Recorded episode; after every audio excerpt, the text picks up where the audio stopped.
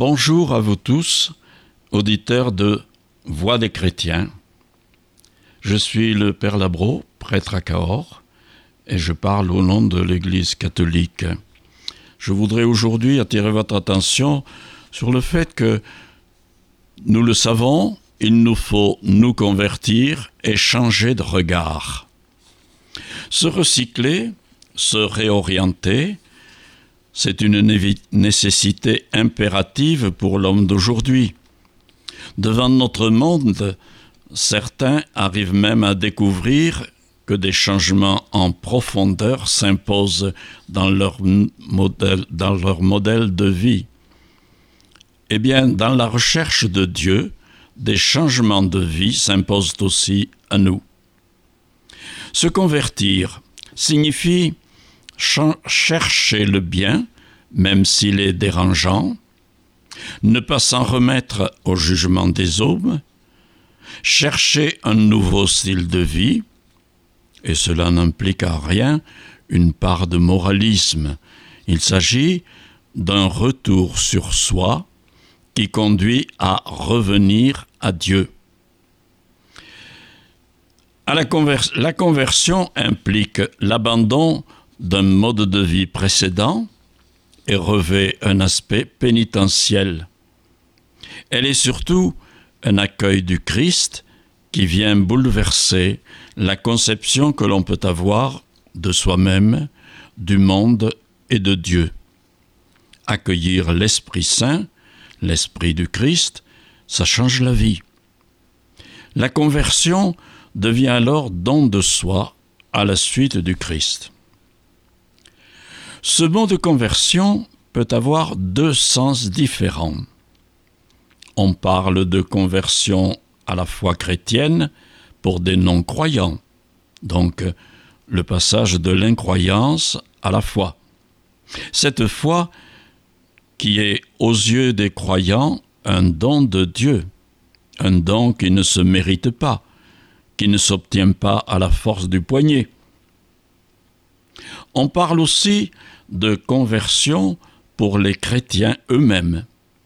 On en parle beaucoup plus au temps du carême, par exemple.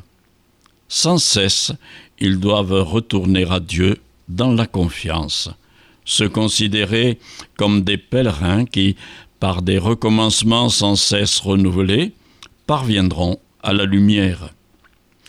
C'est sur cette deuxième piste que nous nous engageons.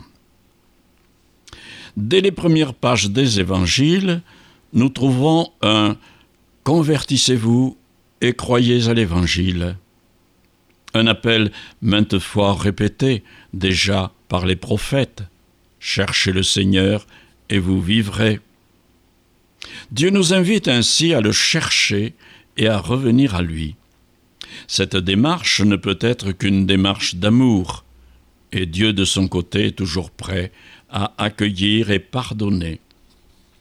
Cet appel à la conversion s'adresse à chacun de nous, car nous devons tous nous tourner vers Dieu chaque jour davantage. C'est une démarche difficile qui nous oblige parfois à un bouleversement complet, à un retournement du cœur.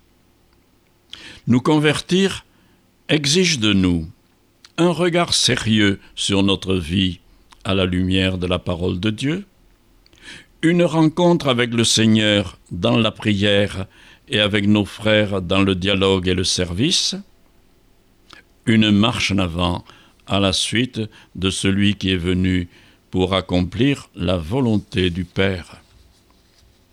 La conversion, c'est Dieu qui vient à la rencontre de l'homme et lui donne la grâce de le découvrir on parle de grands convertis. On peut évoquer la conversion de Claudel au Noël de 1886 à Notre-Dame de Paris même. On parle le plus souvent de païens qui sont devenus chrétiens. Le père des croyants, Abraham, offre l'exemple type du converti. On parle aussi de manière impropre de la conversion de Saint Paul. Or, Paul était déjà un croyant, et même un croyant actif.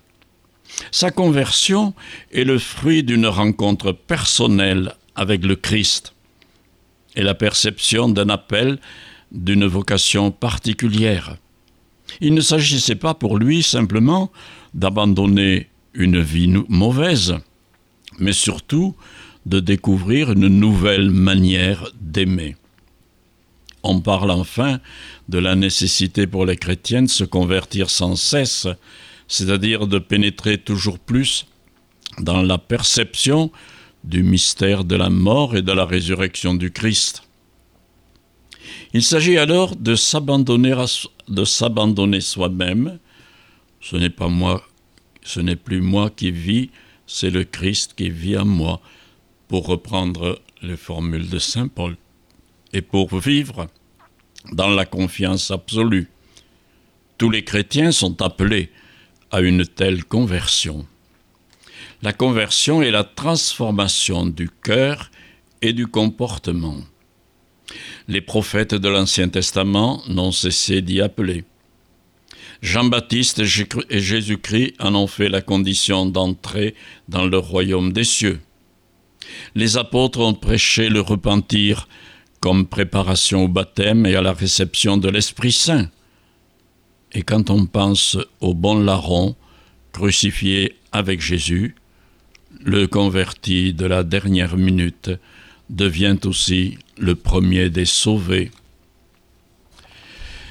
Si nous ouvrons un peu plus la Bible, nous découvrons des messages précis, des messages qui engagent. En face de Dieu, nous avons nos idées propres. Nous voulons avancer seuls. Et Dieu qui nous aime voit plus loin que nous. Serons-nous assez lucides pour nous ouvrir à ses pensées à lui? À quoi bon les pèlerinages ou les assemblées si nous ne changeons rien à notre vie? Mais s'ils sont source de conversion, ils nous permettent de rencontrer le Dieu vivant. Recherchons-nous vraiment ce Dieu au-delà de tout tapage Dieu a fait avec nous une alliance, et nous, nous la détruisons par nos incartades, notre péché. Mais dans sa miséricorde, Dieu nous invite à la réconciliation. Sommes-nous décidés à accueillir cette proposition. Laissez-vous réconcilier.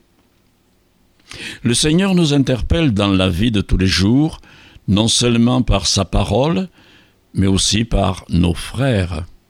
Nous devons renouveler notre cœur et réorienter notre vie vers le service des frères.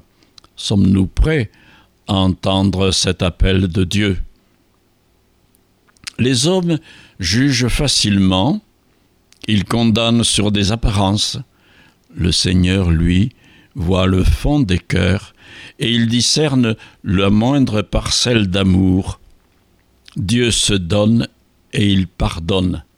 Y a-t-il dans nos vies assez d'amour pour répondre au pardon de Dieu et à son amour? Si nous évoquons la page de l'enfant prodigue, nous découvrons que Dieu est Père. S'il est le Dieu du pardon, il sait aussi reconnaître la fidélité. Sa joie est d'être pour tous, les égarés comme les fidèles, un Père plein d'amour. Comment recevons-nous cette invitation de sa part à revenir près de lui? Et il nous faut aussi changer de regard. Il m'a paru bon de citer pour cela ce qu'a écrit un économiste espagnol, Serrano. Nous sommes tous des daltoniens. Nous ne voyons qu'une couleur, celle de l'argent. Nous, manquons tous de vision latérale. Nous ne voyons pas ce qui reste sur le bord de la route. Nous sommes tous atteints de myopie. Nous ne nous intéressons qu'au court terme et non au durable nous voulons tout tout de suite.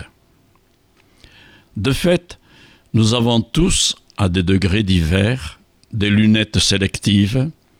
Nous regardons tout à travers un prisme plus ou moins déformant.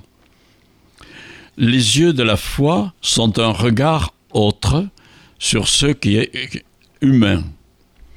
Si on demandait à un paysan, un peintre, un chasseur, un géologue de, de décrire ce qu'il voit devant un même paysage, chacun d'eux aura une dimension authentique de la réalité de ce paysage, mais une dimension différente. Notre regard naturel, inconsciemment chargé de nos inclinations, de nos préjugés, de nos dispositions, est déjà particulier. La foi est une lumière qui éclaire notre intelligence, notre cœur, et nous donne un regard nouveau, un regard intérieur qu'il nous faut demander et accueillir sans cesse. Il nous faut donc apprendre à regarder la vie, les autres, le monde, les événements, l'histoire des hommes avec les yeux de Jésus-Christ, car nous sommes parfois saisis de myopie et de cécité, et comme tout regard, celui de la foi s'éduque, son acuité se développe, se déforme ou s'atrophie. Toute rencontre vraie avec le Christ remet en question notre manière de regarder notre vie et notre monde. La foi est même une conversion permanente du regard.